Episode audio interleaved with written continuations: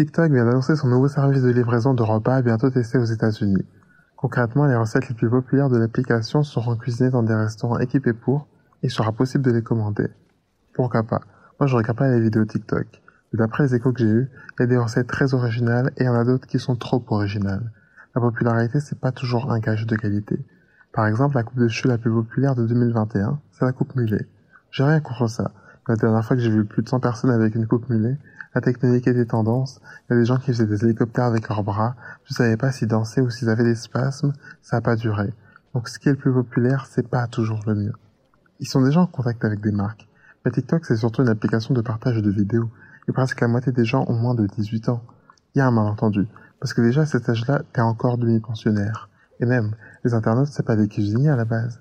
Sur Instagram, t'as beaucoup de personnes célèbres grâce aux photos de leur animal.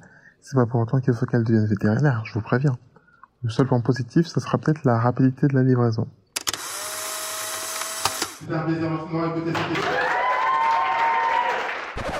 Si vous appréciez le projet, pensez à l'exprimer en lui donnant la note maximale sur iTunes et ailleurs et en parler autour de vous à des personnes qui pourraient être intéressées. Vous pouvez aussi réagir et échanger avec moi directement pour de vos épisodes en m'écoutant sur l'application de podcast Tumult, le lien est dans la description. Enfin, vous pouvez aussi me rejoindre sur les réseaux sociaux en cherchant la Minute Douce sur Instagram.